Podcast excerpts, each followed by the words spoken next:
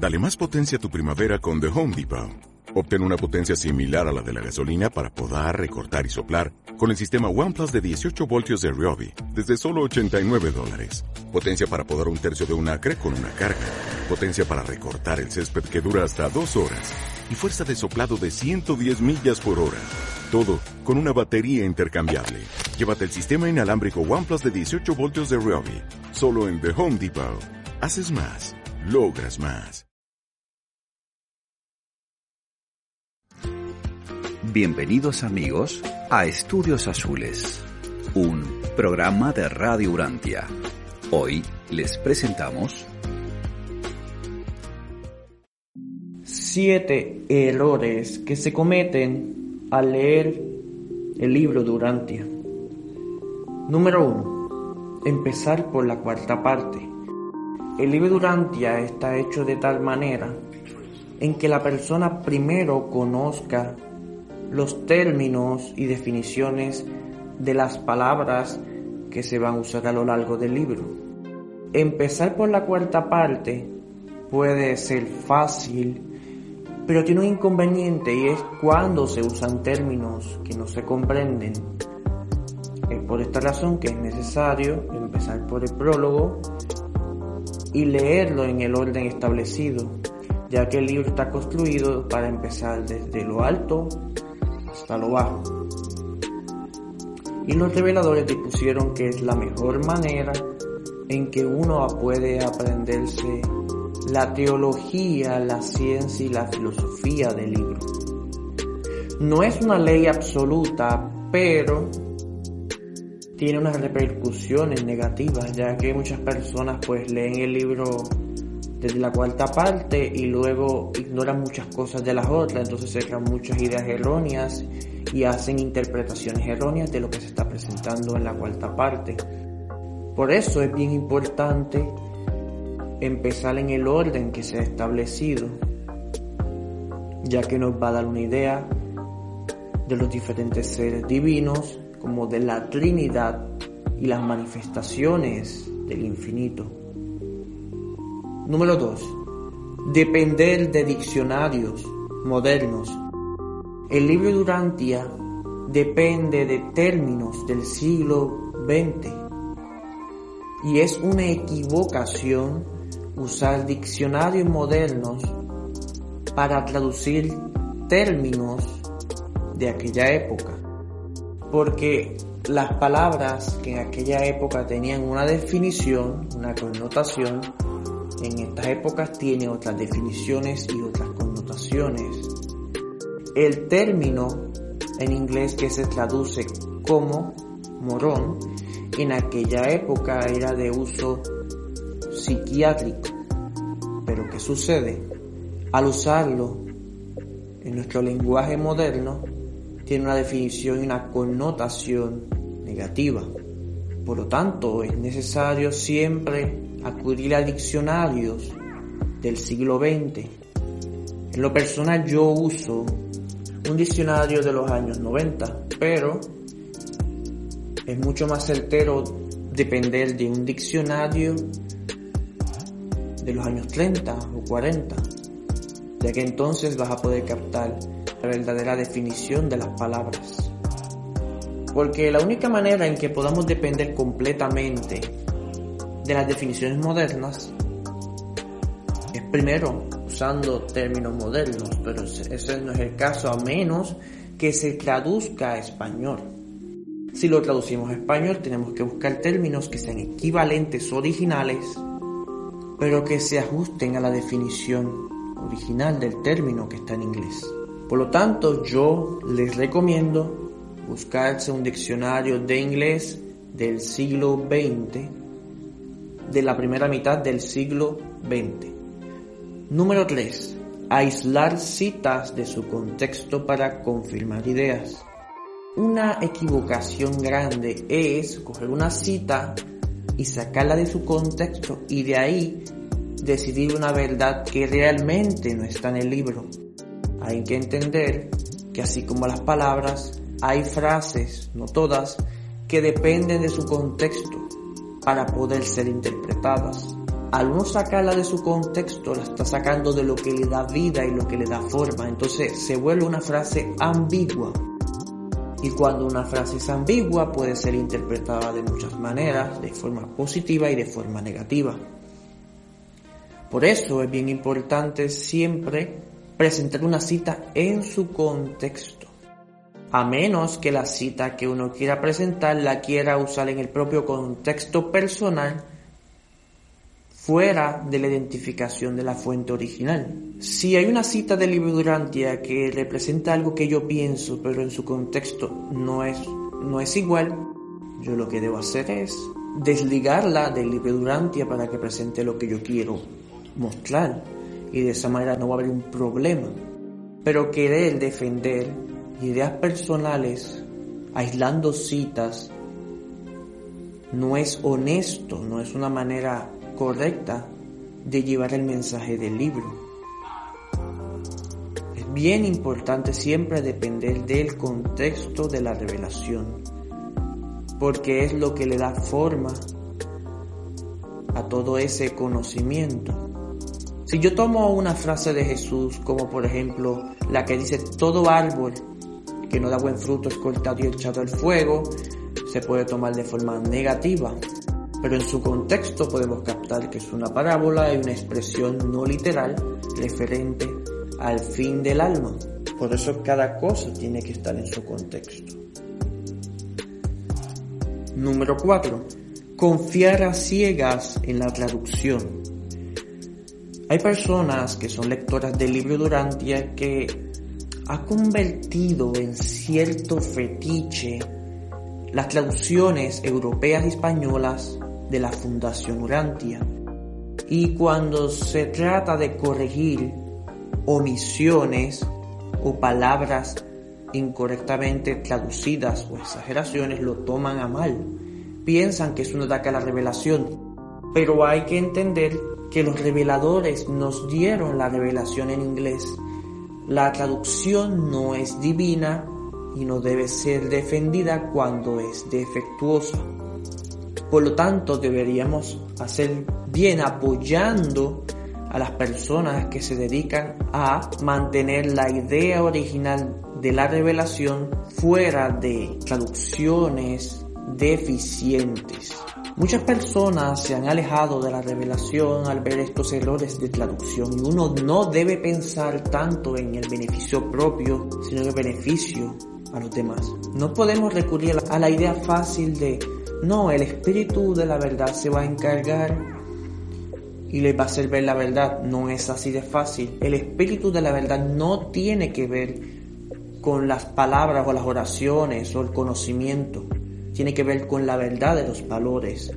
Por lo tanto, es nuestra responsabilidad que el libro Durante llegue íntegro a las personas. Que las personas puedan captar el verdadero significado y el verdadero contexto de las palabras. Es terrible que, que, una persona en una revelación se encuentre con afirmaciones de seres divinos donde se invita a matar a discapacitados.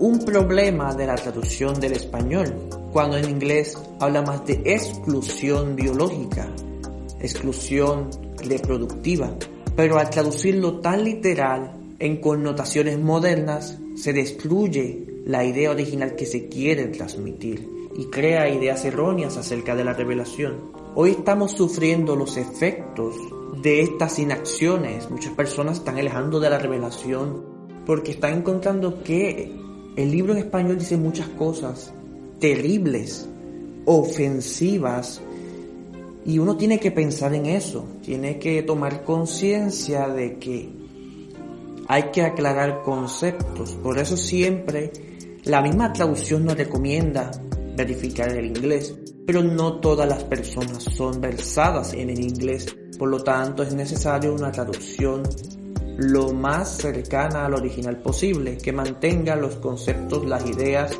y la moral de los reveladores. No todos tenemos la misma capacidad de pensar y decir, voy a investigar el inglés a ver qué significa esta palabra, porque uno va con la confianza en lo que se dice ahí. Pero también hay otras repercusiones. Hay personas que al ver estas traducciones tan literales se han vuelto racistas, tienen un trato negativo contra personas afroamericanas, contra personas con defectos biológicos. Entonces, todo esto ocurre porque se está recurriendo a una traducción deficiente que debe ser mejorada para beneficio de todos. Recordemos que el amor al prójimo es primero a nuestros deseos personales y en este caso no debemos pensar en que el Espíritu se encargará, debemos pensar en que esta es nuestra responsabilidad. Y como dijeron los reveladores antes de dejarnos, nos dijeron que ahora todo está en nuestras manos, así nos dijeron antes de, de cortar la comunicación. Por lo tanto, tenemos que trabajar para que la revelación llegue pura y clara para todos. El propósito no es volverse fanático de una traducción en particular, porque este es un error que cometen los cristianos. El cristianismo comete el error de deificar su propia traducción Reina Valera 1960. Ellos piensan que esa traducción es la mejor, cuando es una de las que tiene más errores de traducción, que cambia palabra y omite citas. Entonces uno tiene que pensar bien en que nuestro propósito es ayudar y no desayudar, no es complicar a los demás. Entonces siempre es bueno, a pesar de que no tengamos las mejores traducciones del mundo, aclarar los términos y no tomar literalmente esos términos y apoyarlos, porque no estamos apoyando la revelación, estamos apoyando una traducción deficiente. Y sí, hay una persona que, que se ha dedicado por mucho tiempo a, a traducir y a corregir estos problemas, que se llama Ángel F. Sánchez Escobar. Número 5. Leer el libro como novela. El error de algunas personas es que van con la expectativa de leer el libro de Urantia como si fuera un tipo de novela de ciencia ficción, un texto para entretenimiento personal. Y quedan defraudados porque llegan a aburrirse porque van con la expectativa errada. El libro de Urantia es una narración, es una narración tipo National Geographic es un vuelo de pájaro de muchos conceptos, ideas y informaciones y no intenta contarnos las cosas en un sentido novelístico porque no es un libro para entretenimiento sino para capacitación, para educarnos y crearnos conciencia. Es cierto que somos más receptivos a los textos tipo novela, pero ese es nuestro trabajo. Podemos novelizar la revelación, podemos crear historias de diferentes partes del libro, pero hay que entender que el libro Durantia no es un libro de entretenimiento de ciencia ficción. El libro Durantia como texto de supuesta ciencia ficción falla porque no entretiene de esa manera. Debe tomarse como lo que es, como una revelación divina para capacitarnos y crearnos conciencia de las realidades celestiales o cósmicas.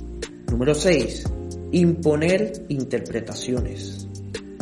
Un error de nosotros es que a veces, al haber vacíos o ambigüedades en el texto, aparentes ambigüedades, creamos unas interpretaciones, le damos forma a unas afirmaciones ya del libro, pero queremos convertir esas interpretaciones en un dogma que otros deben aceptar. Y hay que entender que una cosa es lo que el libro afirma y lo otro es lo que podamos inferir de lo que ellos dicen. Por lo tanto, hay que entender que el libro durante no está abierto a interpretación como un libro sagrado, como la Biblia o como los Evangelios. O sea, es un libro que debe investigarse bien para captarlo al 100% porque es un libro de información, de conocimiento. Y no se puede estar este, interpretando libremente porque eso lo que hace es que crea confusiones. Es por esa razón que el libro Durantia no te presenta una cita ambigua de Jesús, como pasa en la Biblia. Más bien te lo presenta de una fraseología moderna que lo clarifique y lo simplifique de tal manera que lo puedas comprender. Y eso es lo que hay que entender. No debemos imponer interpretaciones personales como si fueran la verdad, hay que entender que algunas interpretaciones pueden ser concepciones personales que pueden ser tan válidas como la de otra persona. Y que nuestro fin no es imponer, porque la revelación no tiene jefes, no tiene dueños. La revelación de Urantia es para Urantia. No es exclusiva de ningún líder ni ninguna persona. Usted puede ser defensor del libro, pero tiene que tener cuidado de también querer integrar sus interpretaciones personales y opiniones como parte de la revelación, porque eso crea problemas y causa sectarismos cuando es llevado a los extremos. Ahora vamos a entrar al último punto, número 7. Creer que lo que se lee en la revelación es 100% divino, inspirado, y que lo demás no tiene ningún valor, que es humano. Y quiero aclarar que la revelación toma más de mil conceptos humanos, es decir, textos sagrados, textos científicos y textos filosóficos. En la cuarta parte los reveladores hacen mucho hincapié en esto, que usaron los cuatro evangelios existentes y que más que narradores originales, lo que hicieron fue hacer el papel de, recopiladores y coordinadores del conocimiento humano. La vida de Jesús como sus frases no son necesariamente las palabras exactas y originales de Jesús, sino más bien que son adaptaciones modernas a las frases que alguna vez dijo, adaptadas pues al lenguaje del siglo XX. Y en torno a eso hay que entender que los reveladores no despreciaban el conocimiento humano, no vinieron a traer un nuevo conocimiento divino que, que se opone a todo lo que existe, sino que usaron los mejores conceptos humanos para construir una revelación, una revelación divina y humana. Y fíjense que es bien interesante porque es algo parecido al concepto de Jesús, donde Micael se hizo hombre y experimentó y fue hombre y Dios. En este caso, la revelación es divina y terrenal concentra ambos conocimientos y verdades de tal manera que sean para la iluminación del ser humano. El propósito de la revelación no era ahogarnos con términos súper complejos en extremos, sino usar cosas que tuvieran un significado para nosotros. Por lo tanto, cada vez que leamos la revelación, seamos más humildes y entendamos que los reveladores comprenden el trabajo que pasamos al hacer descubrimientos o razonamientos o, cuando experimentamos la divinidad y obtenemos revelaciones personales. Los reveladores entienden eso y por eso respetan todos nuestros campos humanos y nos presentan una revelación que coordina lo divino y lo humano. Entiéndelo bien, coordina lo divino humano. No intenta un conocimiento único divino para volverlo un dogma todo el conocimiento humano, todo ese esfuerzo humano por descubrir la verdad de la ciencia, de la filosofía y de la religión tiene valor para la divinidad. El mismo valor que tiene el conocimiento de los ángeles, de los seres morontiales y de otros seres espirituales. Por lo tanto, no podemos despreciar, como hacen los creyentes en la Biblia, otros textos que también representan un trabajo honesto por alcanzar la realidad última, la existencia, el propósito de los valores. Por lo tanto, debemos ser más respetuosos y no llamar inferior todo lo que nos encontramos porque podemos estar despreciando el conocimiento divino de estas fuentes, porque al final de cuentas la revelación personal siempre es una mezcla entre lo divino y lo humano creación de la mente humana y revelación del divino. Por lo tanto, aceptemos la verdad de donde venga y no, no nos creemos problemas mentales acerca de eso, no nos atormentemos con prejuicios innecesarios, en un intento necio de tratar de defender la revelación de una manera equivocada.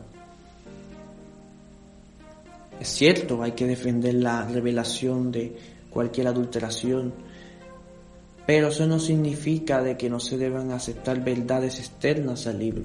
No se trata de añadir al libro, se trata de añadir nueva luz a la realidad, así como lo hace la revelación.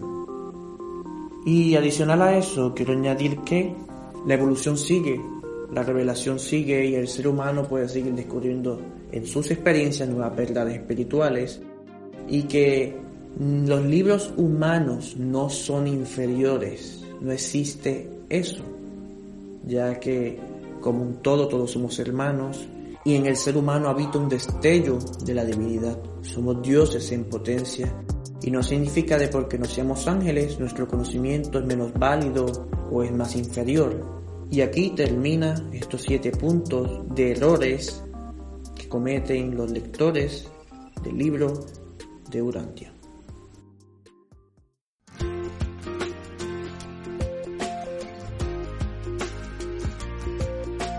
Gracias por haber escuchado nuestro programa Estudios Azules.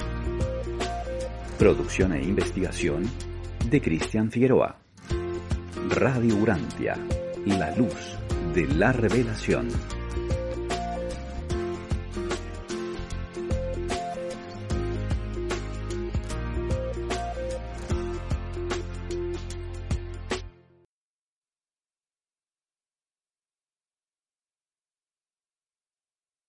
Dale más potencia a tu primavera con The Home Depot. Obtén una potencia similar a la de la gasolina para poder recortar y soplar con el sistema OnePlus de 18 voltios de Ryobi desde solo 89 dólares. Potencia para podar un tercio de un acre con una carga. Potencia para recortar el césped que dura hasta dos horas. Y fuerza de soplado de 110 millas por hora. Todo con una batería intercambiable. Llévate el sistema inalámbrico OnePlus de 18 voltios de Ryobi. Solo en The Home Depot. Haces más. Logras más.